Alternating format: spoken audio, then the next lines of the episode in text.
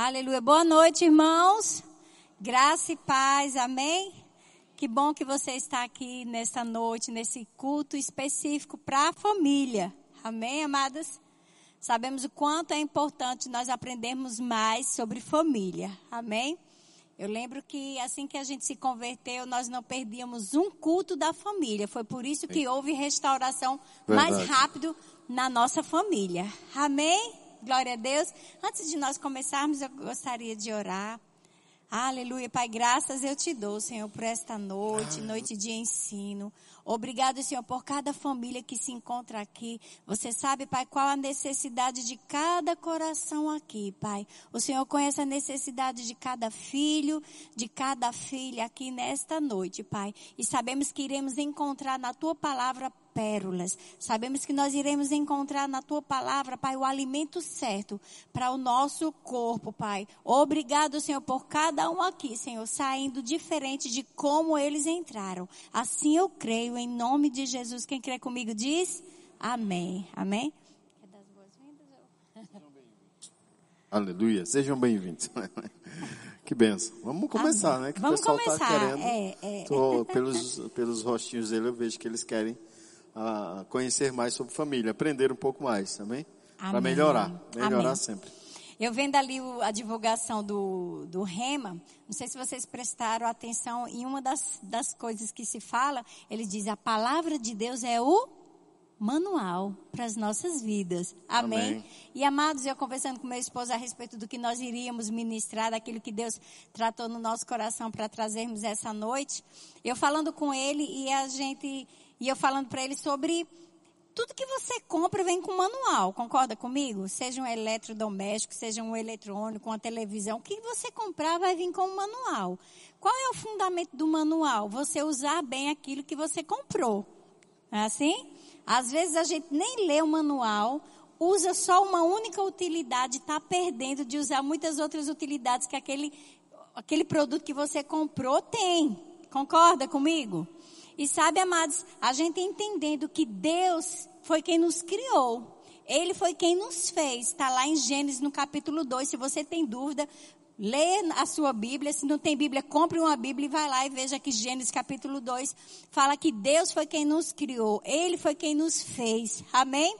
E sabe, amados, ele nos fez e também deixou um manual para mim e para você que se nós de fato usarmos o manual, nós vamos dar menos defeito. Concorda comigo? Mulheres, dê um glória a Deus. Homens, dê um glória a Deus. então, se nós lermos, amados, a palavra de Deus, o nosso manual, a gente vai poder ser bons maridos, boas esposas, bons filhos, porque está contido aqui no manual. E a gente tem percebido e a gente tem visto quantos problemas as famílias têm vivido. E eu nem falo das famílias que não conhecem o Senhor. Eu nem falo das famílias que nem se converteram, nem, nem vão à igreja, nem lê a Bíblia, nem conhecem.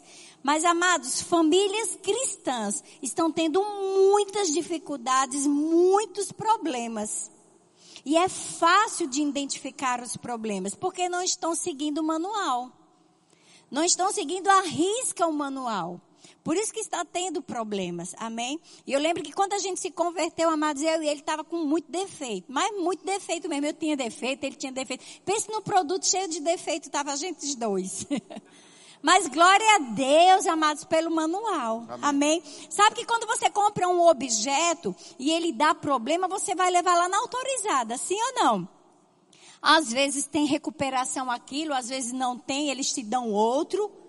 Mas você vai conseguir por causa ali da, da autorizada que vai te fornecer um produto bem. E amados, Deus eles não nos joga fora, não é que vai te dar outro, não, nem vai te dar outro, também não vai te dar outro filho, outra filha. Às vezes até a gente queria, né? Senhor, eu posso trocar. Às vezes a gente passa tanta dificuldade, tantos aperreios com o menino, que às vezes dá vontade de chegar lá no fabricante e dizer, eu não quero esse não, pode trocar por outro produto. Às vezes as esposas estão querendo trocar o marido. Né? Depois que descobre que Deus é o, né, é o fabricante, aí, Senhor, não, você não vai trocar não, amém? Nem muito menos você, marido, vai trocar sua esposa, amém? Leia bem certinho o manual, haja de acordo com o que ele diz, amados, e você vai conseguir ter os benefícios que é ser a família, ter filhos, né? Para quem é casado, ser um bom marido, uma boa esposa. E o salmista Davi, lá no capítulo 128, eu amo demais quando ele diz, eu quero ler antes da gente de fato entrar no assunto. São diversos assuntos que, que tem, né, pra gente ministrar, mas como meu esposo mesmo falou, ele disse, Célia, a gente, cada culto, por isso que é importante, abre para mim Salmo 128. Por isso que é, enquanto ele abre ali, por isso que é importante você vir a cada culto das quintas-feiras, porque nós sempre iremos estar tratando sobre assuntos específicos. Amém, amados? Senão você vai ter, ter um quebra-cabeça faltando peça. Então venha todos os cultos. Se você conhece famílias, conhece famílias que estão precisando ouvir sobre o que é de fato uma família de Deus, convida para vir no culto da família. Amém? E aqui em Salmo 128, ele diz assim: Bem-aventurado aquele que teme ao Senhor, anda nos seus caminhos, comerás do trabalho das tuas mãos, feliz serás e te irá bem. A tua mulher será como uma videira frutífera aos lados da tua casa. Os teus filhos como plantas de oliveira à roda da tua mesa. Assim é abençoado o homem que teme ao Senhor. O Senhor te abençoe de Sião todos os dias da tua vida, para que vejas prosperidade de Jerusalém. E ele diz, e vivas. Fala comigo, vivas para ver os filhos dos teus filhos. Ou seja, amados, Deus tem longevidade de dias para mim e para você. Amém? E ele diz aqui, o homem que teme ao Senhor, amados, essa família ela é abençoada, ela é próspera. Mas eu e você nós precisamos estar fundamentado neste manual. Amém? E hoje o assunto que nós iremos falar é pais e filhos. É isso? isso? Filhos e, filhos. pais. Filhos e pais, pais e filhos. Vamos ouvir a sobre... ordem. Ah, pastor, eu queria saber sobre casamento. Vai, vai, vai, a gente termina tocando. Porque... Aleluia. A gente termina tocando nesse assunto de relacionamento, porque a criação dos filhos não é uma obrigação de uma pessoa só. É a obrigação do casal. Amém? E a gente precisa entender isso. É, eu, particularmente, por causa da, da investida de Satanás contra a, a, a família do meu pai, nós fomos criados basicamente com a nossa mãe. Então, minha mãe, ela teve que ser mãe. Pega esse aqui, pode pegar. Mas esse não é o padrão que Deus criou. Amém? Não é o padrão que Deus criou. Deus, o padrão de Deus é que o casal possam juntos criar os filhos e estabelecer suas regras à luz da palavra para a criação dos seus filhos. Então isso é muito importante. Graças a Deus pela vida da minha mãe, que conseguiu fazer essa façanha extraordinária, né? Que é um desafio. Às vezes é o pai que tem que ser pai e mãe ao mesmo tempo, mas esse não é o padrão, amém? Então a gente vai tentar trabalhar em cima de um padrão, do que é uma regra.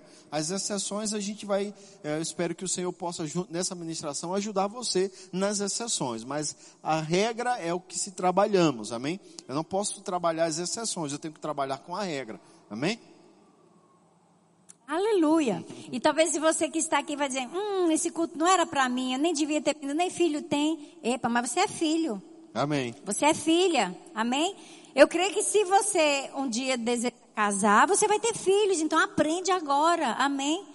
Às vezes, amados, não dá tempo, ou é muito duro você aprender na hora que já está lá no, né, no tei-tei. Então aprende antes, porque quando vir os filhos, você já sabe de fato como educá-los, discipliná-los e orientá-los na palavra. Então, Amém. esse culto é para quem está aqui. Aleluia. Para quem tem filho ou não tem filho. Ah, vamos ficar só com um. É, a gente vai ficar só com esse aqui, o pessoal vai guardar. Deixa eu colocar esse aqui, Tom. Aleluia. Deus é bom, amém, amados, em todo o tempo. Em todo o tempo, Deus é bom. Aleluia. Aleluia, glória a Deus. Então vamos lá. Primeira coisa que você precisa saber sobre criação de filhos. Né? É, de uma forma geral, quando Deus é, fornece a uma família um filho, né, a Bíblia já vai dizer que filhos são herança do Senhor. Você precisa encarar os filhos como uma coisa boa. Né? E por muito tempo, dentro da cultura da minha família, algumas coisas, a, a palavra vai chocar você, porque algumas coisas que você conhece sobre família é cultural. E a Bíblia, ela, é, ela, é, ela é além da cultura, ela é o padrão, amém? A Bíblia até respeita as culturas, mas quando a cultura fere diretamente um princípio de Deus, essa cultura precisa ser, é, é, de certa forma, ignorada e o que deve ser considerado é a palavra de Deus. Então eu venho de uma cultura onde filho era um problema, ah, peso é isso, é aquilo outro. Mas aí com a palavra eu descobri que filho é herança, é bênção do Senhor.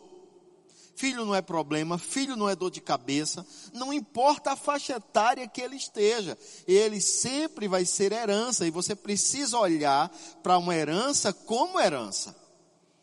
Você não pode olhar para um presente de Deus como um problema. Sabe que você pode olhar para um presente de Deus como um problema? Então é o teu ponto de vista e você precisa mudar isso dentro de você. Então a primeira coisa que a gente precisa entender é que filho é bênção. Muitos têm evitado filho porque tem, ah não, eu não vou ter mais tempo para nada, ah não, eu não vou curtir mais a vida, ah não, isso vai ter, ah não, ah não. E aí termina não desfrutando de uma bênção que é filhos. Como isso aí. Você entendendo ou não, irmãos, é o que a Bíblia diz e eu fico com a Bíblia. A Bíblia diz que filhos são herança do Senhor. E eu não acredito que Deus vai dar uma herança maldita a alguém. Toda bênção, toda boa dádiva, todo dom perfeito, a Bíblia diz que vem do alto, vem direto do Pai das luzes. Então, se você tem filhos, filho é uma bênção. Amém? Eu gosto de comparar que filhos, ele é da seguinte forma. Quem aqui tem filhos? Amém. Quem acompanhou eles desde o seu nascimento, desde a gravidez até o seu nascimento? Amém. Quantos ali, quando a criança nasceu, ele disse: Olha, eu quero falar com o senhor, o senhor é meu pai, né? Quero já dizer umas verdades para o senhor. É o seguinte: eu quero ser criado assim, assim, assim, assim, assim. Quem viveu essa experiência? Ninguém? Nem vai viver, sabe por quê? Porque você recebe algo novo, sem informação nenhuma. Ah, pastor, acho que meu menino tem um problema. Não, que tem um problema é você, por já pensar assim. Porque se você recebe algo sem nenhuma informação, toda a informação que aquela criança vai começar a receber, ela vai ser fonte da tua cultura, fonte da tua informação, fonte unicamente sua. É você quem vai alimentar aquele ser agora com todas as informações que ele precisa. Então, se está tendo algum problema, já não é mais culpa de Deus, agora é uma culpa, passou a ser unicamente sua, por não estar fazendo as coisas como deveriam. Então, primeira coisa que eu preciso entender nesse presente que eu recebo de Deus, é como se você recebesse. Quem aqui já comprou um celular? Glória a Deus. Os que não compraram, diga assim, em nome de Jesus, um dia eu compro. Porque parece que né, muito pouca gente levantou a mão, então eu suponho que pouco. Eu vejo todo mundo com celular na mão, mas quando eu pergunto, quem aqui comprou um celular, três levanta a mão. Então o resto tudo ainda precisa, né? Quando você recebe um celular, você chega na loja e diz, olha, eu quero esse celular aqui, eu quero comprar o iPhone, sei lá qual o número que ele está agora. Mas o último, porque você, você, a sua fé precisa ser muito forte para você ter um celular da moda, porque você que está crendo no celular tal, número tal, quando você vai chegar lá, já, já passou uns 10 números na frente. Então, vamos supor que você está crendo aí para o iPhone 12, né? Em nome de Jesus que chegue o 12, não o 20 alguma coisa. Então você chegou lá e a moça disse, olha, não se preocupe, esse celular já está totalmente com a memória cheia de todas as informações que você precisa. Já salvei, já, já salvei todos os números que eu acho que você vai usar. Já está tudo preenchido. É assim que acontece? Sim ou não? Não, por que não é? Porque você ia dizer, eu não quero. Porque as informações que vão vir para o teu celular, existem umas informações padrão, padrão do fabricante mas existem informações que vão entrar nele, que quem vai colocar é exclusivamente você.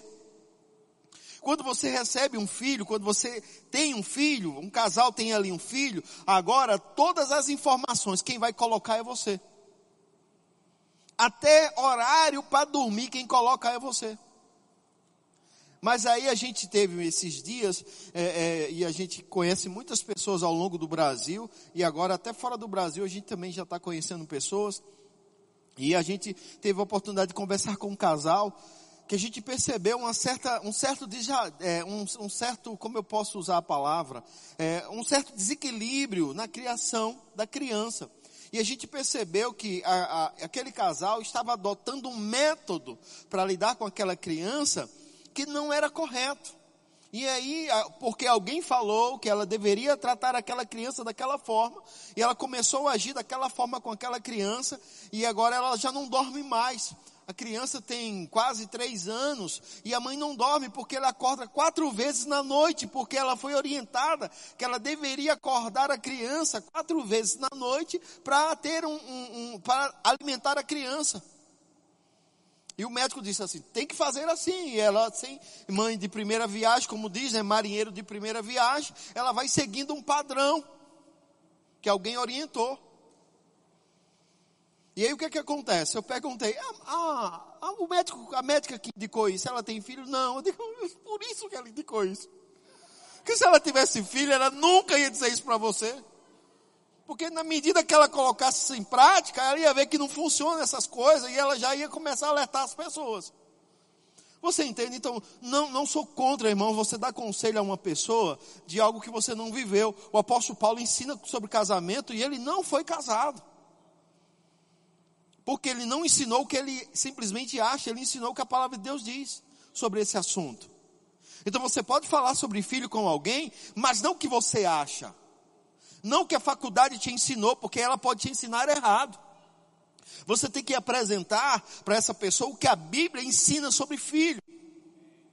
E ela tem um padrão para que você comece é, é, a ajustar a criança. E um deles, um deles, que a gente percebe que está falhando, é ensina a criança no caminho. Esse é um. Abriu já o texto? Não, vamos ler. Eu quero que Célia leia aqui. Porque se você não entender isso, você vai começar a ensinar a tua criança do jeito que você quer. E aí o padrão de Deus para você criar um filho bem é o primeiro, ensinar ele no caminho. Aleluia. Está em Provérbios 22, eu quero que você abra o seu manual. Amém? A palavra de Deus, para que você possa conferir de fato às vezes a gente cita, fala, pensa que né, conhece, mas às vezes tem pessoas que não conhecem que está escrito isso na Bíblia. Então aqui em Provérbios, no capítulo 22 e o versículo 6, ele fala, na minha versão diz instrui. Talvez alguém tenha a versão que diz ensina, mas é a mesma coisa. Então, instrui a criança no caminho em que deve andar, e mesmo quando envelhecer, não se desviará dele. Instrui no caminho, amados, é porque você pai, você mãe deve estar junto. Você pai, você mãe deve ser exemplo. Você pai, você mãe, deve ser espelho para a criança, porque não vai ajudar a sua criança você só falando e fazendo diferente. Porque a criança ela aprende mais vendo do que ouvindo. Amém? Não que você não vá mais falar com a sua criança, você deve falar assim. A gente repete várias vezes a mesma coisa para a criança. É normal, dependendo da faixa etária dele, ele precisa ouvir diversas vezes mesmo, tá certo? Então, o que que a gente muitas vezes nós encontramos nos pais que têm filhos? Estão cansados os filhos estão cansando, então eles desistem fácil, cede muito fácil, às vezes está se deixando ser vencido pelo cansaço. Mas, amados, filho é herança, como meu esposo mesmo falou aqui, que está escrito em Salmos, no capítulo 127, se eu não me engano, Salmo 127 ele fala sobre isso. Mas filho também é trabalho. Trabalho no bom sentido, me entenda. Mas é trabalho. Você acha que eu, eu sempre, amados, eu sempre dizia assim, quando Guilherme e Ellen tiverem 10 anos, eu vou conseguir dormir bem.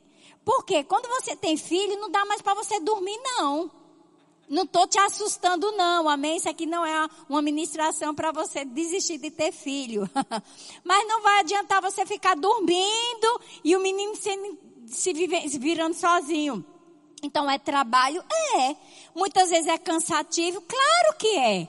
Mas, amados, isso é muito importante nós entendermos e deixar o cansaço de lado, arregaçar as mangas e dizer, já que chegou, amém? Agora eu vou cuidar. E cuidar com qualidade cuidar bem, amém? Depois você descansa, quando eles completarem 10, 12, 15 anos, aí você vai conseguir dormir. Quer dizer, no nosso caso não, né? Que meu filho já tem 22 anos, e ainda assim, se ele chegar lá em casa e tiver a gente dormindo, ele vai acordar. Ele mete a mão na porta e, mãe, pai, vocês estavam dormindo? Tava, agora acordamos. então não é mais quando completar 5 ou 10 anos, ele vai te acordar, amém?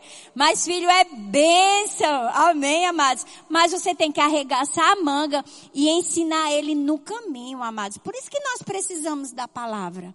Por isso que a gente precisa, porque olha, eu não sei vocês, mas nós não crescemos em um lar evangélico. Eu e meu esposo, nós não crescemos em um lar onde foi nos ensinar, meus pais, nos ensinaram educação. Isso aí eu não, não tiro de jeito nenhum. Ensinou educação a gente, amém? Mas os princípios a fundo da palavra, não, porque eles ensinaram que não sabia. Eles ensinam o que não conhece, por isso que eu e você nós precisamos conhecer a palavra. Por isso que nós cristãos, amados, nós somos inadmissíveis de estar tá criando os filhos de qualquer jeito. Somos conhecedores da palavra, temos a palavra. Se não é conhecedor, passe a ser conhecedor da palavra para poder você instruir e ensinar o teu filho. Amém? Sabe por quê? Porque a nossa criancinha vai crescer. O nosso bebê vai crescer, mesmo que para algumas mães é, é bebê pro resto da vida. Mas eles vão crescer. E o que que, que que os filhos vão ser? Lá fora. Claro que, como meu esposo sempre fala, existe a idade de escolhas. A gente vai chegar lá nessa idade. Existe a idade das escolhas de fazer o que é certo e o que é errado. Mas, amados, a nossa criação, a educação que a gente dá, os princípios que a gente ensina, vai ajudar muito, vai contribuir muito para ele ser um bom cidadão Amém? Um homem de bem, uma mulher de bem, uma mulher honesta, um homem honesto. Vai ajudar muito quando eu e você nós ensinamos os princípios da palavra de Deus. Amém? E eu lembro que quando eu tive os meus filhos, glória a Deus, o Guilherme tinha sete meses quando a gente se converteu. Glória a Deus por isso. Então, eles dois já cresceram, eu posso dizer, num lar cristão, já conhecendo os princípios, bem diferente de mim e dele, que nós precisamos mergulhar a fundo mesmo na palavra. E eu amo a palavra, amados. Nós não deixamos de estudar até hoje então, não se canse de estudar. Você deve amar a Bíblia, você deve amar a palavra, você precisa estudar sim. Amém?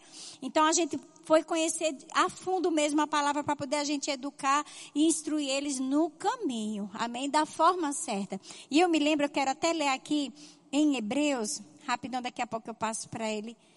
Aqui em Hebreus, eu até coloquei aqui, ó.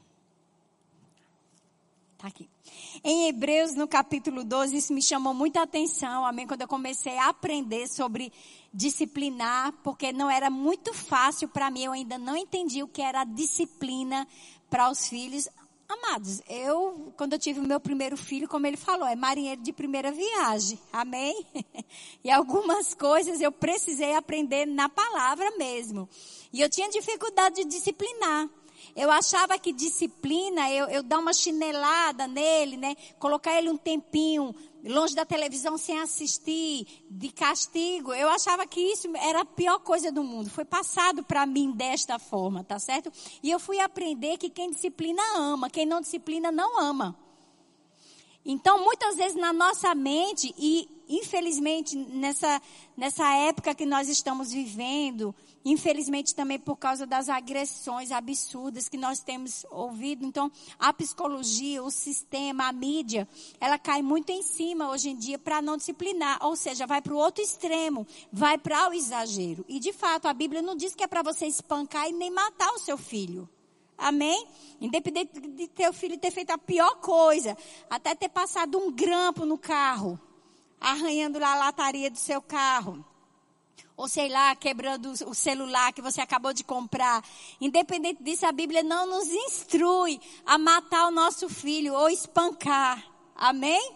Você respira fundo, né? E depois você vai discipliná-lo conforme a Bíblia diz. Então isso para mim era, era meio né? Ainda era difícil, mas glória a Deus pela palavra de Deus eu pude orientar os meus filhos na palavra. Aqui em Hebreus no capítulo 12, eu quero ler a partir do versículo 5. Ele diz assim, ó, E já vos esquecestes da exortação que vos admoesta como filhos. Filho meu, não desprezes a correção do Senhor e não desanimes quando por ele fores repreendido, porque o Senhor corrige a quem ama e açoita a todo o que recebe por filho. É para a disciplina que suportais a correção.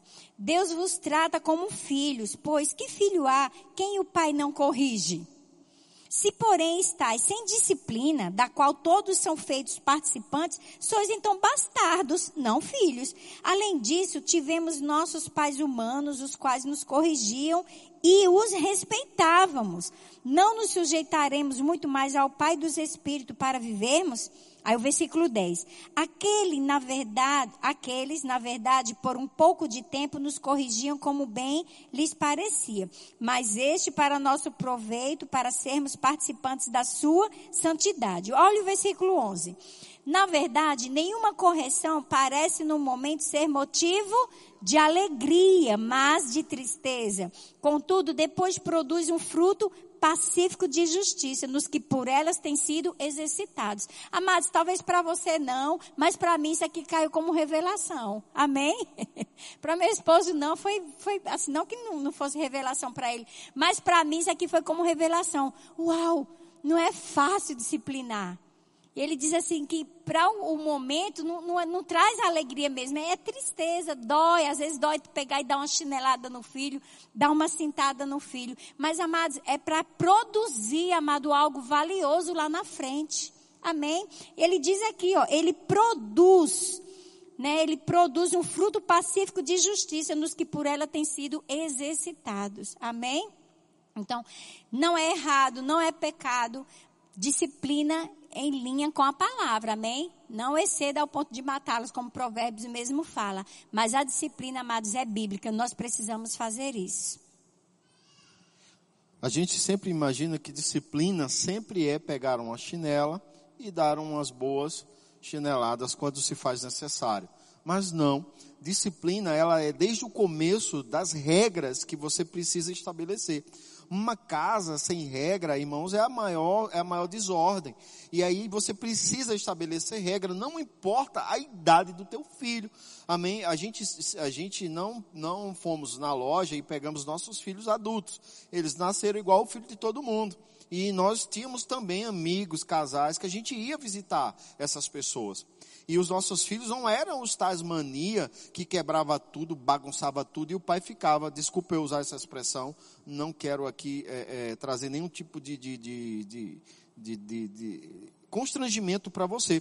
Mas alguns pais parecem um zumbi paralisado enquanto o filho destrói a casa da outra pessoa. Que às vezes nem filho tem, nem filho tem, e tem lá os biscoizinhos de, de, de vidro, de, de cristal tal. E a menina quebrou, quebrou. Que mulher, esse menino, não sei o que eu faço com esse menino. Que tal tu se levantar, zumbi do inferno, e ir lá e pegar o menino? Que tal a, a dica? Fica, hashtag, fica a dica. Porque, meu querido, não, não mexe, não. Mas se o seu filho nunca ouviu um não, ai pastor, que eu vi num livro de psicologia que não pode dizer não. Eu estou te dizendo que a Bíblia, o manual de Deus, ele está dizendo às vezes não. Não. Rapaz, criança é uma coisa séria, porque ele está lá indo pro dedo para tomada, e você não, ele faz. Ele fica olhando para você assim. Aí você tem que fazer o quê?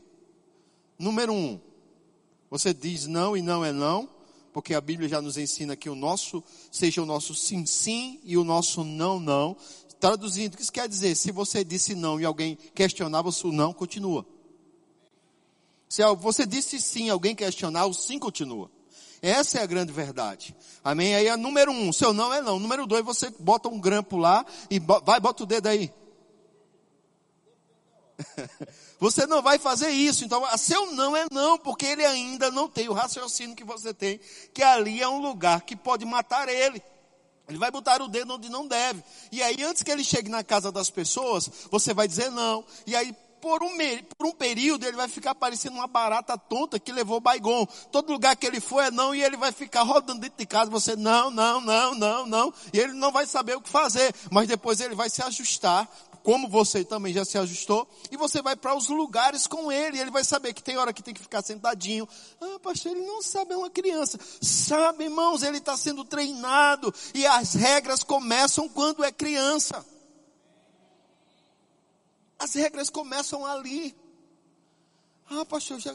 é claro, irmãos, é todos os dias, é diário, não é uma coisa assim. Ah, eu falei, não viu? Lá no Nordeste tem uma expressão chamada, é que esse menino é mal ouvido. É que não escuta direito, né? Lá no Nordeste a gente não sabe dizer que não escuta direito, a gente tem mal ouvido. E meu irmão, a questão não é essa, a questão é que cabe a nós, os pais, os treinadores, não se olhe apenas como alguém que vai colocar um ser no mundo. Você é o treinador desse ser. Você é a pessoa responsável para que ele seja um, um cristão bem sucedido, um prefeito bem sucedido, um presidente bem sucedido, um policial bem sucedido, um médico bem sucedido, porque aprendeu desde criança princípios que não vão ser tirados deles pelo mundo. Mas a gente está amando demais e esquecendo de estabelecer regras quem tem aqui mais de 40 anos sabe que foi criado debaixo de regras. Hora para assistir, hora para dormir, hora para fazer tudo. E você brincou igual eu brinquei. Nós tínhamos hora até para brincar na rua. Vai lá e volta tal hora. Agora não volte não.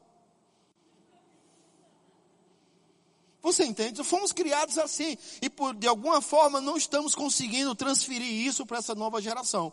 Ou nós conseguimos fazer isso, irmãos, de uma forma como nos foi transferido, ou a gente não vai conseguir fazer essa geração entender Deus como ele a deveria. Você entende? Então é muito importante que você, que regra não só é bater, é você começar a colocar ordem nas coisas ele vai crescendo, ele tem que começar a assumir responsabilidades.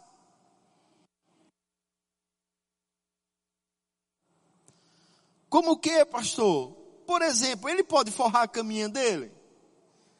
Ensine. Outro exemplo, ele pode pegar o lixo e colocar para fora? Ensine.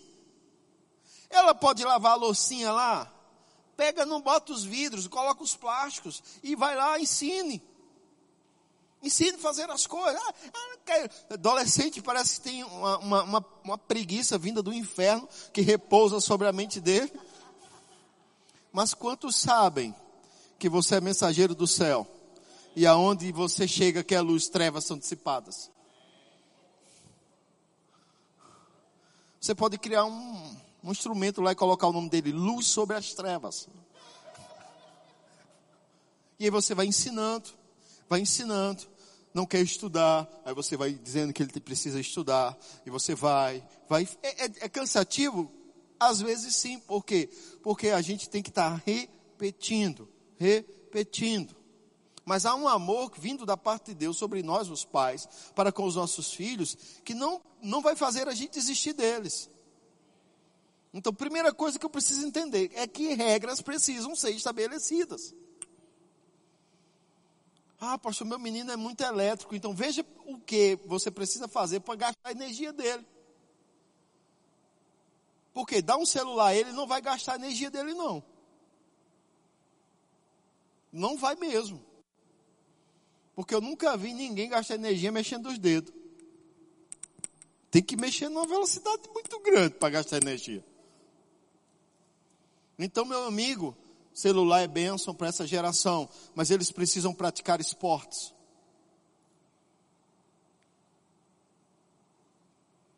Ah, não gosta não. Vai fazer gostar mesmo. Vai fazer alguma coisa. Você entende?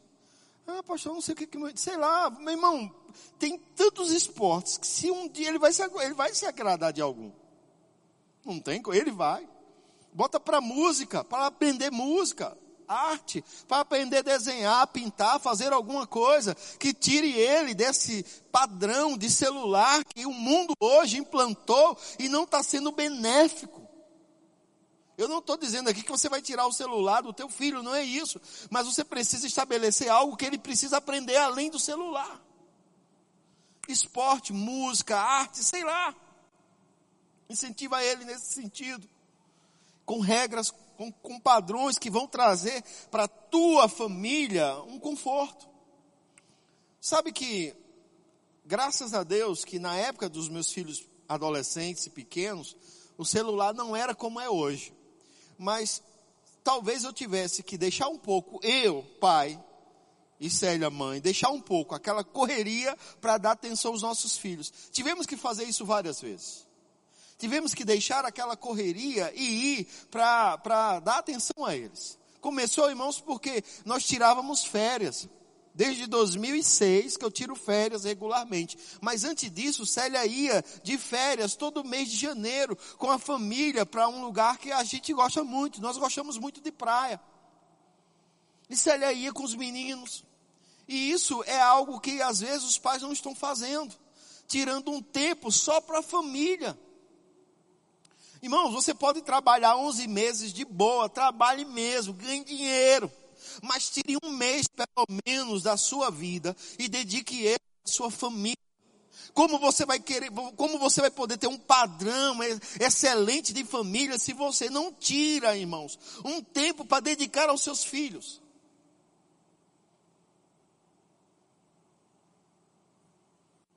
Trabalho é benção, irmãos. Eu não, se tem uma pessoa que gosta de trabalhar, penso que sou eu. Pense num cara que gosta de trabalhar, sou eu. Mas eu entendi que se eu não trouxesse esse padrão para os meus filhos, eles não iriam ter uma vida saudável quando crescesse. Sabe o que eles iam ver? Rapaz, ministério, quero nada. Igreja, Deus me livre.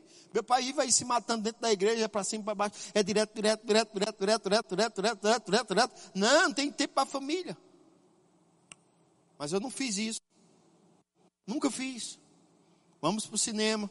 Vamos para shopping para parque, entrar na casa do terror. Tudo. Vamos rodar num brinquedo lá depois de comer um cachorro quente, comer batatinha, comer no, no que roda mesmo. E vamos na roda gigante, tá? E lá de repente começa a chover na roda gigante. Passou mal, vomitou lá de cima, molou todo mundo lá embaixo. Coisa de, de, de. Tá bem? Tu consegue outro brinquedo? Então, tá bem, bora, então vamos em outro brinquedo. São experiências, irmãos, que muitos pais não conseguem ter. Por quê? Porque além do trabalho, chegam em casa, parece que tem uma conexão espiritual assim, ó, que está ligado. Está todo mundo na sala hoje e ninguém está se conversando mais. E a, e a criança pequena está ali tentando entender aquilo. Ou está fazendo alguma coisa que você não sabe, de repente a casa explode. Bum!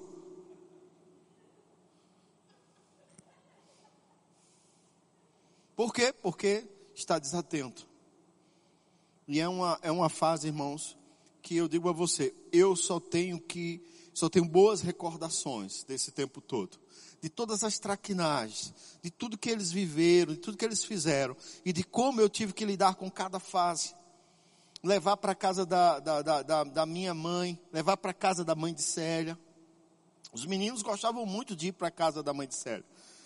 Porque é se assim, vamos quebrar a cama, vamos, aí todos os dedos, ficava pulando, tra, tra, até quebrar a cama da véia.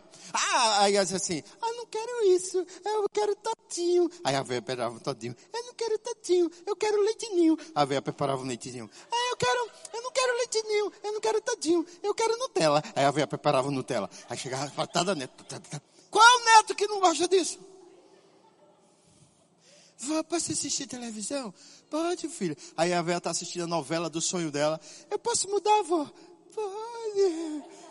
O menino muda a televisão. Qual é a mãe? Qual é a criança que não gosta disso? Tira a cebolinha, tira o dano, bota tudo certinho. Aí, pô, eu não quero comer comida não. Eu quero biscoito, eu quero treloso. Aí a velha dá treloso.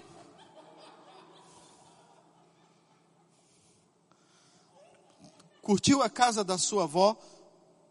Curtiu, agora vamos para casa da minha mãe. Não, não, eu não quero ir para lá não. Vai. Ah, claro que vai. Chega lá, diga que ama. A gente chegava, cara, na casa de mãe. A gente chegava ali perto de meio-dia e tal. Seis horas da, da noite, mãe. Bora dormindo, dormindo, arruma a cama, todo mundo dormindo. Desligava a televisão, dormindo, bora, dormindo. Pai, eu tô sem sono. Não, ela mandou dormir. Eu, aqui eu não mando em nada, quem manda é ela. Todo mundo dormindo. Quatro horas da manhã. Bora acordando, acordando, acordando, acordando. Bora, bora, bora. Bora lá pro curral, vamos tomar leite lá no curral. Tomar leite. Pega o caneco, cada um com o canequinho, com o copinho aí, bora. Bota açúcar, bota todo, bora pro,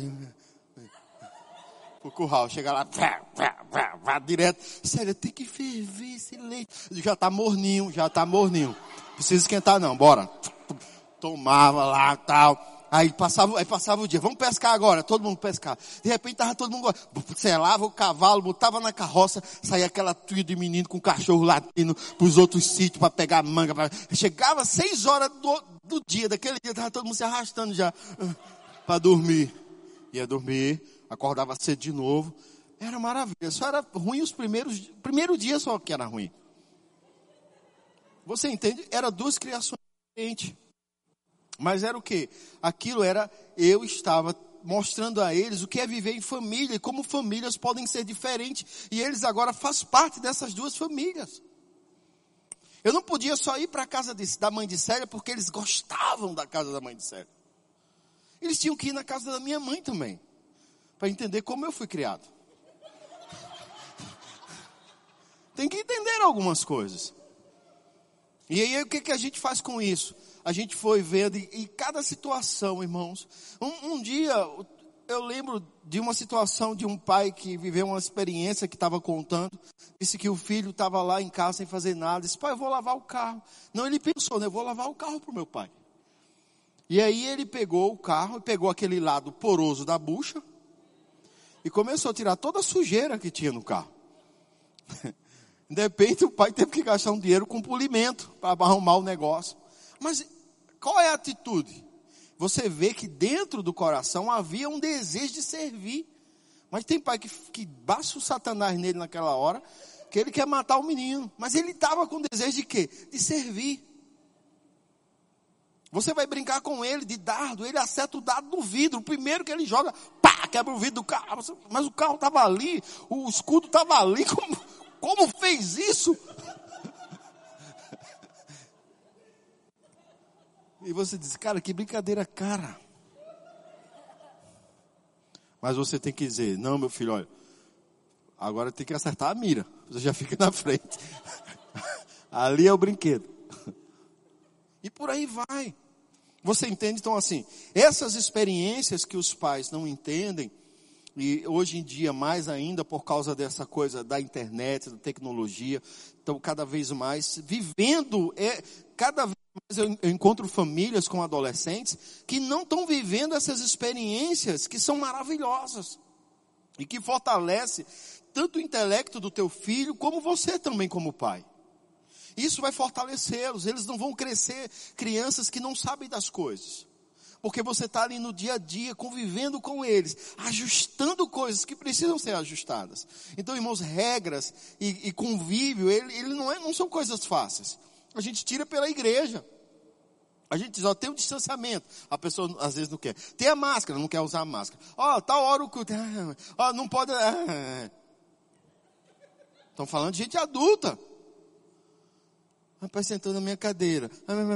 Ah, parou aqui na minha vaga. Eu sempre paro nessa vaga aqui. Ah, o irmão veio parar o carro aqui agora. Ah. Imagina, irmãos, no cotidiano.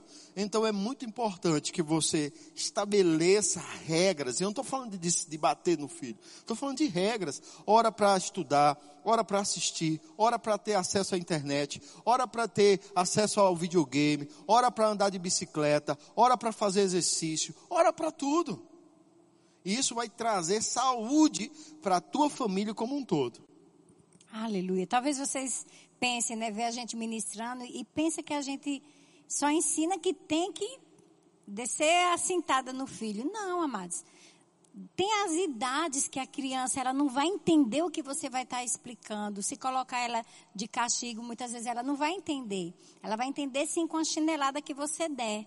Tá certo? Então, assim, a gente não ensina que você só deve disciplinar, não. É como ele mesmo falou: conversa, explica, mas você tem que perceber as idades, tá certo? E tem realmente uma idade que você não vai mais bater. Às vezes está um homem, uma mulher em casa, né? Eu sei que tem pais que não importa, pode ter 30 anos, dá barba lá, se desrespeitou, vai apanhar. Dimar conta até um, um, uma história que uma vez o tio dele, já velho, grande, a vozinha dele de um metro e meio, mas desceu sentada no, no homem velho barbado. Não, é, não, tem problema, pode sim, mas não é que a gente só ensina a disciplinar, não. Amém? Porque, amados, quando a gente disciplina e ensina como espelho, como modelo, amados, é impossível que ele não aprenda. Às vezes acho que é, o bater excessivo demais é porque não está se ensinando como, como modelo, como exemplo. Entende? Eu até eu quero ler aqui com vocês em Efésios no capítulo 6, porque depois dessas idades pequenininhos, né, que você está ali, né, orientando e dando uma, uma sentada, uma chinelada, tem a fasezinha que ele já vai entendendo. Né, que você já pode ir orientando e conversando. E aqui em Efésios, no capítulo 6, a partir do versículo 1, ele diz: Vós, filhos, sede obedientes aos vossos pais no Senhor, por isso é justo, pois isso é justo honra a teu pai e a tua mãe, que é o primeiro mandamento com promessa, para que tudo te vá bem e vivas muito tempo sobre a terra. E no versículo 4 ele diz: E vós, pais, não provoqueis a ira vossos filhos, mas criai-os na disciplina e instrução do Senhor. E sabe, amados, eu vejo que muitas vezes o que vai trazer ira para a vida dos filhos muitas vezes é um mau exemplo. O pai diz uma coisa e faz outra. E aqui está dizendo para não provocar a ira, mas admoestá-lo, ensiná-lo, discipliná-lo. Amém? Como ordena a palavra do Senhor, como ordena a Bíblia, como ordena os princípios da Bíblia. Amém? E uma vez eu ouvi uma frase tão interessante de um de uma pessoa que estava dando uma palestra, era a respeito de pais e filhos, e ele falou algo bem interessante. Ele disse assim, ele estava falando sobre disciplinar mesmo os filhos, e ele disse algo bem interessante. Ele disse assim, que uma mãe, a mãe dele, falando para ele, né? Porque quando você disciplina o filho, é normal, tá? Você vai se lembrar disso quando você foi disciplinado. É normal quando leva uma surra o filho, ai, eu odeio minha mãe. Ai, eu quero ir embora de casa. Na maioria das vezes, quero fugir. Então tem raiva, tem ódio. E ele disse algo bem interessante. Ele disse que a mãe dele disse para ele, escutou quando ele falou isso, que odiava. Ela disse: Eu não quero que você me ame. Eu não me importo que você não me ame. Eu quero que você me obedeça. E sabe que isso é bem certo, isso que ela falou, porque a Bíblia não está dizendo para os filhos, vós, filho, ame a mamãe. Às vezes tem mãe que fica chocada e fica exigindo que o filho diga que ama a mamãe, que ama a mamãe, diga que ama, que ama. Não estou criticando nem zombando que isso é errado, não. Eu estou querendo mostrar que você não precisa se preocupar que seu filho te ame, que ele fale que te ame. O que importa é que ele te obedeça. A Bíblia diz que ele deve te obedecer e te honrar para que tenha longos dias sobre a terra e não que ele te ame. Porque às vezes ele pode falar que ama, mas age totalmente errado. Ele pode dizer que te ama e faz totalmente errado do que você tem ensinado. Quantas mães têm sofrido com filhos presos nas cadeias e diz: "Mãe, eu te amo". Mas talvez ela olhasse para ele e dissesse assim: Eu preferia que você não me amasse. Ou dissesse hoje que me ama, mas que tivesse me obedecido. Porque aí não estaria detrás das grades. Amém? Então é muito importante isso. Então não fica preocupado, porque se você disciplina no tempo certo, ensina no caminho, você sendo um modelo, um exemplo, amados, lá na frente, ele vai dizer: Muito obrigado, mãe, eu te amo. ele vai te agradecer porque você não deixou ele ser criado à toa, não liberou ele de todo jeito não disciplinou quando deveria disciplinar, porque, não, eu amo meu filho. Como que eu vou bater no meu filho se eu amo? Como que eu vou disciplinar minha filhinha tão lindinha? Oh, uma bonequinha. Amados, essa bonequinha linda, se ela não for disciplinada, quando ela crescer, ela fica uma bruxinha. De tão perigosa que vai ficar. Esse menino bonitinho, cheirosinho, realmente não dá, não dá vontade de dar uma pisinha nele, não. Mas se você não der, quando ele crescer, ele não vai ser bonitinho desse jeito, não. Ele vai fazer você chorar. Então é muito sério mesmo e é importante. E nós temos que entender, amados, que nós estamos numa geração muito diferente das que os nossos pais viveram e até daqui que a gente viveu, né? Eu sei que tem muita gente nova aqui, mas eu também tenho muita gente da minha idade. Que a gente brincava, a gente corria, os nossos pais não tinham tantos problemas como os de hoje. Por que será que os pais estão tendo tantos problemas com os filhos hoje? Então é necessário e precisa sim se ter mais atenção para o que os filhos estão vendo e fazendo ou deixando de fazer. Isso é o que está acarretando muitos problemas nos filhos. Então, a palavra ela vai trazer esse equilíbrio 100%, amados. Eu digo a você sem medo, sem dúvida alguma. A palavra ela de fato é o manual, ela é a instrução. Amém? Isso é muito importante. Eu sempre falo, um dia seu filho vai crescer. Um dia sua filha vai crescer. E amados, que os filhos possam nos dar prazer. E eles vão nos dar prazer, vão nos dar alegria. E vai depender do que a gente está instruindo e criando eles. Amém? O texto de Efésios diz que você, filho, deve honrar o seu pai e a sua mãe para que você viva longos dias sobre a terra. E a gente, a, a, a gente às vezes está falando mais dos pais, mas eu quero direcionar a palavra agora para quem é filho. Não importa a sua idade se você tem o um intelecto já, se você sabe a diferença do certo e do errado, você está incluso dentro dessa palavra. Amém? Uma coisa é uma criança que não sabe ainda a diferença da mão direita para a mão esquerda. Mas um, um, um, adulto que já, uma criança, um adolescente que já tem a noção do que é certo e do que é errado, é muito importante que você comece a desenvolver o caráter para que você honre os seus pais. É muito importante. Ah, pastor, meu pai me abandonou, minha mãe não me deu atenção. Isso não importa. A Bíblia não diz aqui que filho, honre o pai que serviu você, honre a mãe que te deu atenção. Não, o bíblico é honrar pai e mãe. No Senhor. Você já parou para pensar porque o apóstolo Paulo falou no Senhor? Porque às vezes você pode ter uma estrutura, ter tido uma estrutura que não foi no Senhor. E aí os teus pais podem não ser cristãos, teus pais podem não ser crentes. E ainda assim você não tem a legalidade de desonrá-los porque eles não são crentes. Eu tive que ter muita sabedoria quando nasci de novo para lidar com a minha mãe, porque ela, ela, ela, um, um, ela tem muitos conceitos dentro dela. E ela, eu chegava às vezes lá para visitar ela, para estar com ela, e ela trazia algumas ideias e eu não podia dizer, não mãe, a senhora não se mete mais na minha vida, eu agora sou um homem casado, a senhora não tem nada a ver mais comigo. Eu não podia falar assim, é a minha mãe. O fato de eu ser independente, ter minhas finanças, ter minha vida, ela não é a legalidade para eu responder grosseiramente à minha mãe. Então eu tinha muito cuidado de ficar calado, ficar quieto. E sair dali de boa, não precisar ter tido uma discussão com a minha mãe, ter tido uma discussão com o pai. Você entende? Mas eu vejo que muitos filhos entram em embates com os pais porque eles pensam a respeito de algum assunto diferente de você. Quantas vezes eu tive embate porque estava lá e eu ia disciplinar os filhos e, e, as crianças. Aqui você não bate, avó, né? De, aqui você não bate, aqui você não toca nele. Diga, ainda bem que eu não moro aqui. Ah, vou lá, resiste à informação, faço o boletim de ocorrência, chegar em casa a gente conversa. Então, tá bom, beleza. E o menino acha que tá o Superman, né? Acha que agora vai ah, ah, debaixo atrás da avó. Ah, ah. Você não precisa fazer uma confusão na casa dos seus, dos seus pais. Porque primeiro ele não vai morar eternamente ali. Você, você até pode dizer que é um docinho. Que Gerald, você quer um docinho? Mudei o nome do personagem agora. Só se chegar um Gerald na igreja. Se chegar, eu vou ter que mudar, arrumar outro personagem. Quer um docinho, Gerald? Ele vai achar que você esqueceu. E aí, quando chegar em casa, conversa é outra.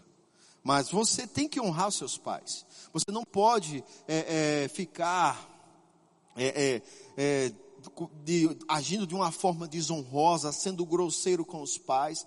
As crianças hoje são muito grosseiras com os pais. Eu sou do tempo, irmãos, eu sempre gosto de falar, o meu rosto é nessa posição porque eu nunca respondi a minha mãe. Porque senão a minha cara era para trás.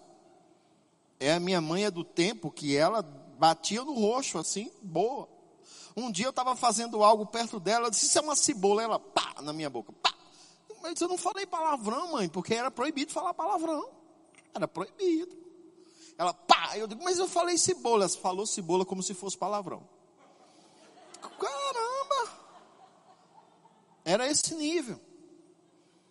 Então, irmãos, a gente, eu tenho respeito pelos meus pais, eu tenho respeito pelas pessoas mais idosas. Sabe por quê? Porque eu fui ensinado. E aí você olha e vê uma geração que não respeita os pais. A senhora não sabe não, a senhora é burra. Chamar a mãe de burra. Meu irmão, você está pisando em, em, em, em armadilha, em uma mina e não sabe. Mas talvez não saiba mesmo. E a gente precisa entender isso. Você não pode, em hipótese nenhuma, desrespeitar seus pais. Pelo contrário, você tem que aprender o princípio da honra pelo pai e pela mãe. Eu não estou dizendo, irmãos, que você vai sacrificar a sua vida financeira para, às vezes, ajudar os pais que são desajustados financeiramente. Às vezes os pais são realmente desajustados financeiramente e, e eles agora querem é, se aproveitar de você porque você realmente atingiu um nível financeiro estável e saudável. Eu não estou dizendo que você vai desestruturar a sua família para ajudar o, seu pai e a sua mãe que não tem controle financeiro. Mas mesmo assim, você precisa prestar atenção para você estar tá suprindo seu pai e sua mãe dentro de uma necessidade que eles precisem. Não é regra não, irmãos, não é regra não, porque a regra é, eu venho de uma cultura que o, meu avô colocava todos os filhos para trabalhar para trazer dinheiro para casa. Eu lembro dos meus tios sempre chegando na casa do meu avô e tendo que deixar dinheiro para ele. E eu cresci meio que nisso, não vou fazer esse menino ser um jogador de futebol, ser um médico, aí vai trazer dinheiro para mim. Pequenininho já balançando assim, vai dar dinheiro, vai dar dinheiro, vai dar dinheiro. Aí Jesus entra na nossa vida. E eu encontrei na primeira carta, na segunda carta de Paulo aos Coríntios, ele falando para os Coríntios: olha, é os pais quem tesouram para os filhos e não os filhos para os pais. Irmão, isso caiu como revelação para mim. Eu disse: não, eu que tenho que deixar herança para os meus filhos, eu que tenho que ter dinheiro para ajudá-los e supri-los, e não eles trabalhar para me ajudar. É errado filho ajudar pai? Não, mas não é o padrão de Deus. O padrão de Deus, meu querido, é que você tenha a tal ponto de suprir sempre os seus filhos. Mas o filho honra o pai não porque o, o pai está precisando, honra porque é um princípio bíblico e você deve aprender isso. Pastor, eu não posso dar nada aos meus pais, não pode nem dar uma ligação. É porque eu não tenho crédito, mas nem no WhatsApp, na Wi-Fi de alguém.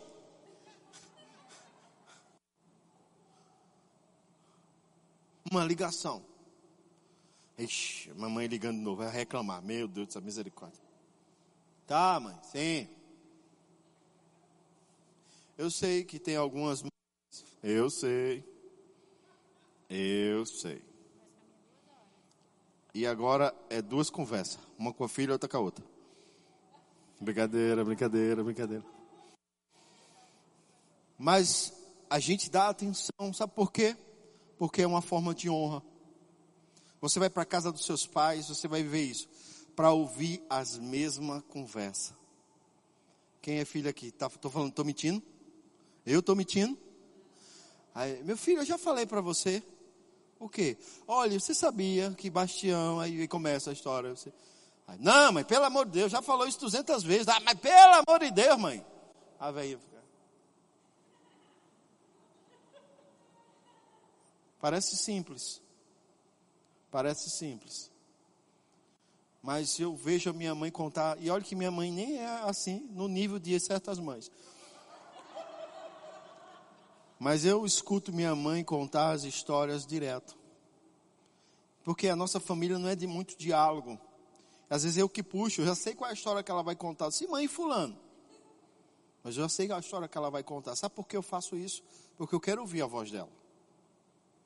Para mim é uma honra ouvir a voz da minha mãe.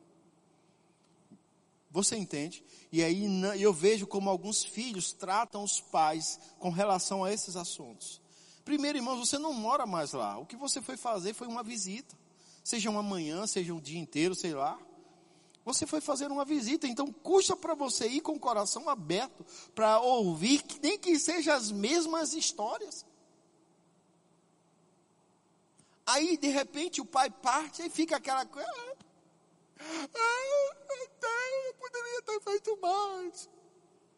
Para com isso. Faz agora em vida. Se vai honrar teus pais, honre em vida. Não precisa botar ar-condicionado no túmulo deles, não. Bota um ar-condicionado no quarto deles agora. Você entende? Então, irmãos, isso é um princípio que a gente às vezes não entende. E eu não entendi no início da minha adolescência. Eu não entendi adolescente. Mas, irmãos, eu não fiquei na adolescência a vida inteira, não. Graças a Deus pela palavra, pelo entendimento da palavra. Quantas vezes eu fui pedir perdão à minha mãe de coisas que eu disse, de coisas que eu fiz. Por quê? Porque a verdade vai sendo revelada para nós. E o Senhor é o único que vai poder ajudar você nesse princípio. Então é, é uma, é simplesmente uma decisão. Se você quer viver longos dias sobre a terra, você precisa aprender a honrar seu pai e sua mãe. Você entende? Isso é muito sério e a gente às vezes não, não considera isso. Dentro de casa, você que é adolescente, o pai está dizendo não faz isso, eu espero o pai sair para fazer. Isso é uma desonra. Mas quem é o prejudicado maior? É seus pais? Não, é você. Porque são seus dias que estão sendo encurtados e não deles. E aí uma ordem inversa que não foi, Deus não criou nem que a gente enterrasse uns aos outros, mas dentro desse processo da morte operando agora no homem, Deus criou uma cronologia que os pais devem ser enterrados pelos filhos, não os filhos enterrar os pais. Mas os pais estão enterrando os filhos por quê? Por causa da desonra. Filho não vai, filho não ande com fulano, filho não faça isso, filho não vá para tal lugar e o filho vai. E aí tem uma, uma situação por causa da desonra, está sofrendo. Filho, estude, filho, faça isso, filho, faça aquilo. E aí, de repente, não consegue emprego, não consegue nada. Por quê? Porque não entendeu o princípio da honra. Hoje eu entendo claramente, irmãos, isso. Sabe, irmãos, eu nunca fui demitido de uma empresa. Eu nunca fiquei um tempo só sequer sem trabalho. Sempre tive trabalho, sempre tive coisas. E aí, hoje, com a palavra, eu entendo. Eu honrava meus pais. Eu limpava, quando meu pai tinha uma bicicleta, eu limpava a bicicleta dele, eu engraxava o sapato dele. Eu era um dos poucos filhos que quando ele chegava da empresa, seja a hora que fosse, 10 horas, 11 horas, eu sentava para comer na mesa com ele. Ninguém sentava, ninguém estava lá, mas eu estava lá. Eu era um dos poucos filhos que minha mãe só me chamava uma vez. Ela dizia, bora, e eu acordava e um dia eu estava revoltado com isso. Ela chamava meu irmão, que mais velho do que eu, e ele, e ele eu digo, rapaz, e minha mãe, bora, e eu levantava e um dia eu me acordei revoltado, disse, rapaz, a senhora só me chama, a senhora só me chama. E ela disse algo que me quebrou, ela disse assim, meu filho, eu quero que você entenda, eu não chamo você por outra coisa não, porque eu não gosto de você não. É porque eu não, não consigo ficar insistindo em chamar seu irmão. Eu chamo você uma única vez e você me obedece. Aí opa. Ela, então vai lá comprar o que eu quero. Aí eu fui tudo animado. Mas eu fui entendendo. Eu fui entendendo. E de repente, você diz, rapaz, eu sou uma pessoa bem sucedida. Para para pensar. Pega se você tem mais de um irmão, mais de, mais de, se você tem vários irmãos e você não é o cara que está mal, mas você é o que está mais ou menos, ou está bem, começa a olhar para os teus irmãos, tenta puxar da mente o retrocesso dele, como ele lidava com os pais, como você lida com os pais. Vai entender porque você está bem e ele não. Porque isso não é um princípio de igreja evangélica, é um princípio do Criador para a humanidade estamos acostumados a entender que alguns princípios são relacionados ou direcionados à igreja evangélica. Quando Paulo escreveu isso, a igreja ainda não era igreja evangélica. Quando Paulo citou esse texto lá do, do Velho Testamento, na, da, lá da lei mosaica, ele não estava, ainda nem, nem, nem sinal de igreja havia sobre a terra. Mas já havia uma lei que o filho que honrasse pai e mãe ia viver bem e de longa vida sobre a terra. Cara, a, a palavra da minha mãe para mim era uma ordem. Você não vai. Eu vou dizer isso, eu não vou aconselhar isso para ninguém, e eu sofri muito com isso. Eu saí de casa com 16 anos. Sabe por que eu saí de casa com 16 anos? Porque eu não suportava desobedecer a minha mãe dentro de casa. Eu sabia que para eu desobedecer ela, eu tinha que estar fora de casa. Eu não era crente, eu não tinha Jesus, eu não tinha nada disso. Mas eu sabia que eu só poderia desobedecer a minha mãe naquele teto que eu mesmo fosse o provedor. Como um adolescente com 16 anos consegue entender isso e uma pessoa adulta não consegue entender o princípio de honrar pai e mãe? E não era a igreja evangélica que eu estava. Então eu disse: eu vou morar só. Quem, quem, manda aqui agora sou eu. Vou sair a hora que eu quero, eu vou dormir a hora que eu quero, eu vou fazer tudo que eu quero. Mas não foi nada assim, não, viu, irmão? Se você está pensando em morar sozinho, não pense que papai e mamãe tem que pagar aluguel para você, não. Dar roupinha para você, não. Dar comidinha para você, não. É você, seu cabeção. Se vire. Eu não estou dizendo, irmãos, a melhor fase que tem, e a minha esposa foi muito sábia, e ela dizia para o meu filho: você só sai de casa casado. Porque é, é esses conflitos que a gente vai vivendo. E de fato, ele só saiu de casa casado. E foi uma benção. Mas irmãos, esse princípio de honrar pai e mãe, ele vai manter você próspero. Ele vai fazer com que portas que não se abrem para ninguém se abrem para você. Só porque você decidiu honrar seu pai e sua mãe. Não porque eles são pessoas boas, não porque eles são pessoas evangélicas, mas porque eles foram as pessoas de Deus para você, para você honrar. E às vezes honrar não é dar dinheiro, não é nada, é só dar respeito. Ele pode estar errado como for, é seu pai, você tem que baixar a cabeça e esperar e tocar sua vida para frente. É duro dizer, mas é uma verdade. E como eu vejo filhos com ódio do pai, com conflito, porque meu pai não me deu um Atari. Quem lembra do Atari? Aleluia. Meu pai não me deu uma BMX. Meu pai não comprou um quichute para mim. A geração jovem nem sabe o que eu estou falando. Mas eu lembro, irmãos, que eu queria um dia uma BMX com um quichute. Porque teve um comercial da BMX que o guri que estava pedalando, ele freava no chão com um quichute. E aquilo era uau.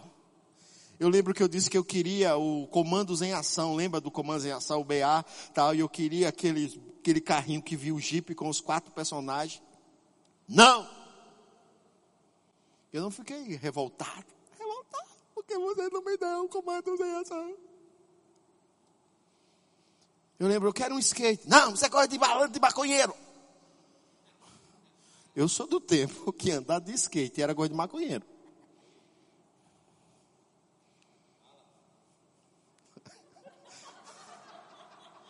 usar determinados cabelos, rapaz. Maconheiro é certo. Esse menino está fumando maconha, está escondendo maconha dentro do cabelo. Meu avô levava e dizia, Jack Demme. Que corte é esse? Bota uma cuia e rapa o resto. Era isso. Meu avô, tira essa camisa, isso não é camisa de homem não, uma camisa encarnada, nem vermelho era, ele não chamava de vermelho não, chamava de encarnado. Homem não usa encarnado. Você entende? Então, eu nunca desrespeitei os meus avós, nunca desrespeitei os meus pais, mesmo com, esse, com essa criação que parece que é absurda. Mas sabe o que acontece? Por causa disso, a bênção do Senhor me alcança a tal ponto que é como verdadeiramente diz: os filhos e os filhos dos teus filhos, quando resolver fabricar, até os netos serão abençoados.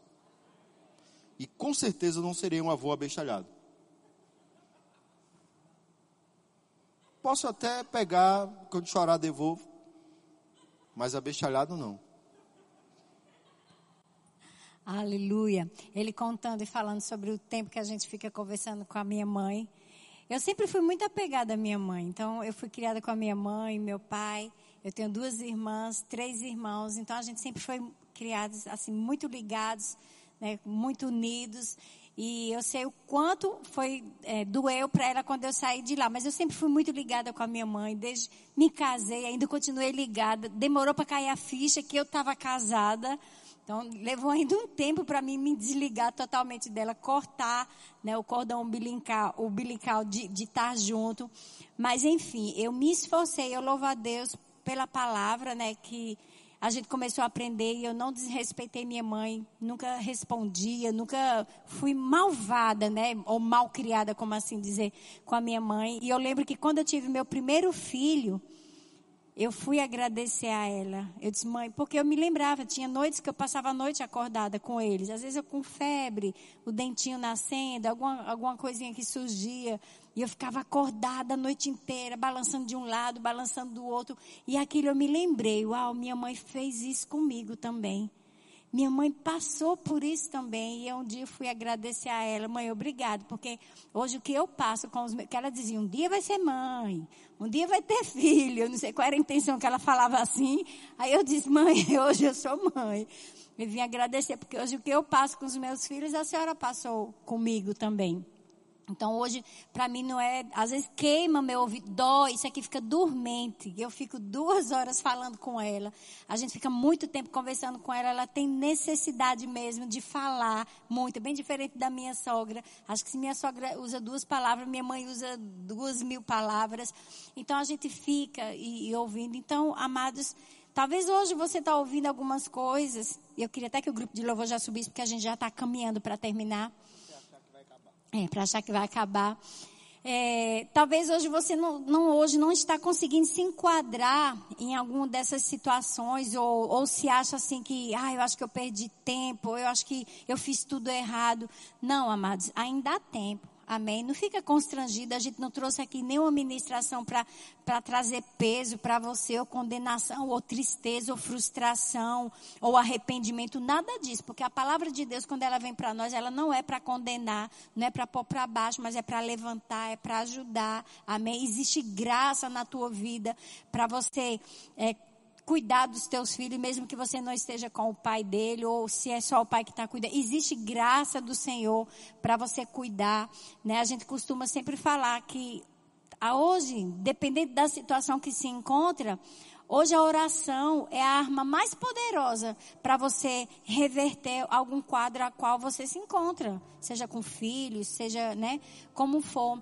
A oração ela é tão poderosa que se você entender o princípio da oração de orar para reverter o quadro e você confiar, pode ter certeza, você vai desfrutar ainda né, do, dos benefícios que a palavra diz de ver filhos, né?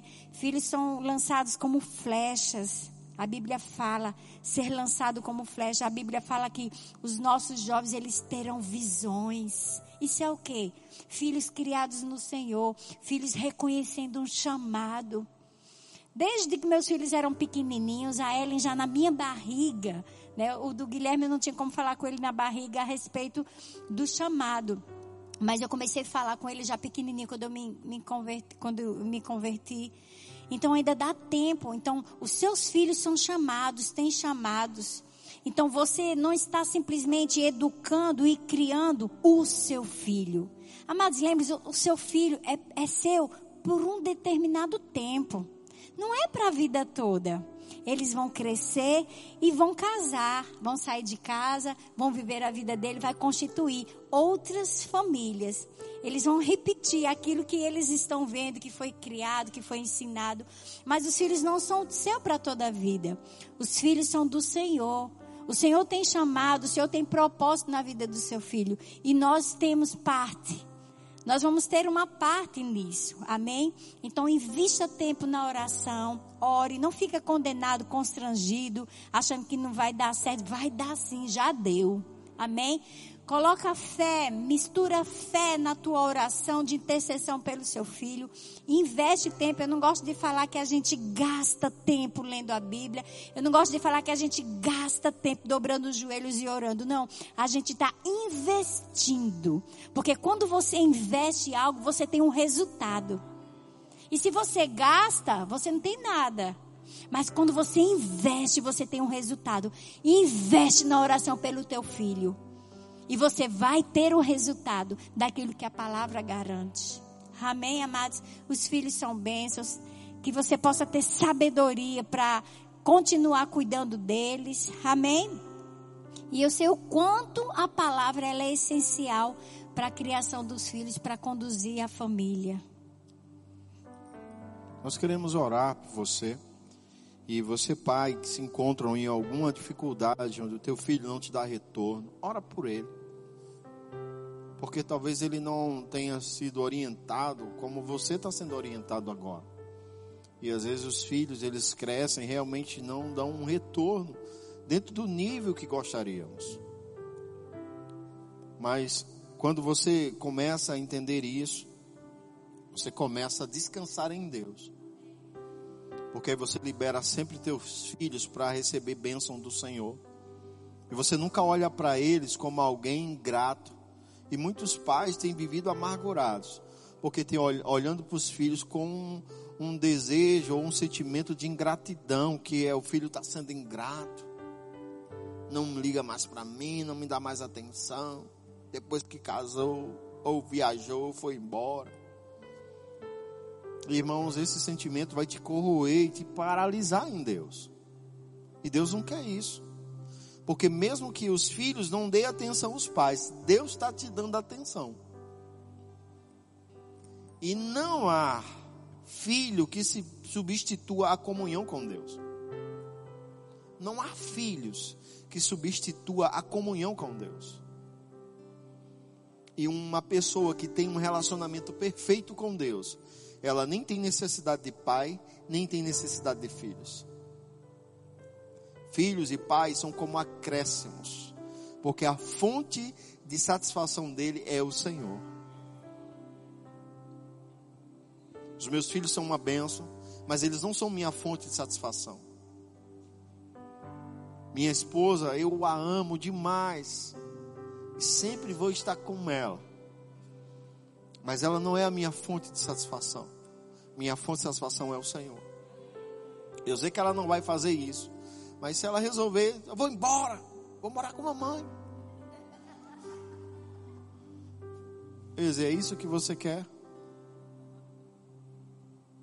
Amém. Minha fonte de satisfação é o Senhor. Eu sei que eu vou ficar triste, vou superar isso, porque também não vou ficar três anos chorando no meio fio, como uma pessoa falou uma vez. Mas a fonte de satisfação sua quando é o Senhor, você só fica triste por um tempo. Porque o Senhor te supre, o Senhor te restabelece. E aí começa a tratar com o outro lado. A gente fecha com essa história. Para para pensar. Você está lá, dando o melhor para o teu filho. De repente ele chega e diz: Pai, quero a minha parte da herança, bora. Que parte da herança que é meu? Estou vivo ainda. Não, quero minha parte da herança. Tá, pai pega, divide e faz a herança. Deve ter chamado os contadores, chamado ele era um homem rico, chamou. Quanto é a parte do meu filho? É tanto, tá? Toma aqui. Aí o cara pega tudo, ó, pica mula. Desculpa usar essa expressão. Vai embora. Uma terra longínqua, a Bíblia diz. Não foi assim, na cidade vizinha do pai. Uma terra longínqua, irmãos. E lá, ó, só mulherada, cachaçada, pá, pá, pá, pá, pá, pá, vivendo dissolutamente. E o pai lá, de boa. Eu imagino que, como o pai viu o filho vindo de longe, eu suponho, a Bíblia não diz isso, mas eu suponho que ele, todos os dias, ele ia para aquela porta e ficava olhando o lado que o filho foi embora. E orando, e dizia: um dia ele volta. Mas um dia ele caiu em si. Sabe, irmãos, que quando a tua fonte for o Senhor, teu filho e teu pai vai cair em si? Vai cair em si. E ele disse: Rapaz, eu vou é para a casa do meu pai. Não ser filho, eu quero ser empregado lá, porque os empregados lá são bem tratados. Mas quando ele chega, ele é tratado como empregado? Não, tratado como filho. Porque, por mais que você ame seu pai, que você ame seu filho, ele não pode ser a fonte de sua alegria. Tem que ser o Senhor. E aí Deus tem ferramentas para tratar com os nossos pais, com os nossos filhos.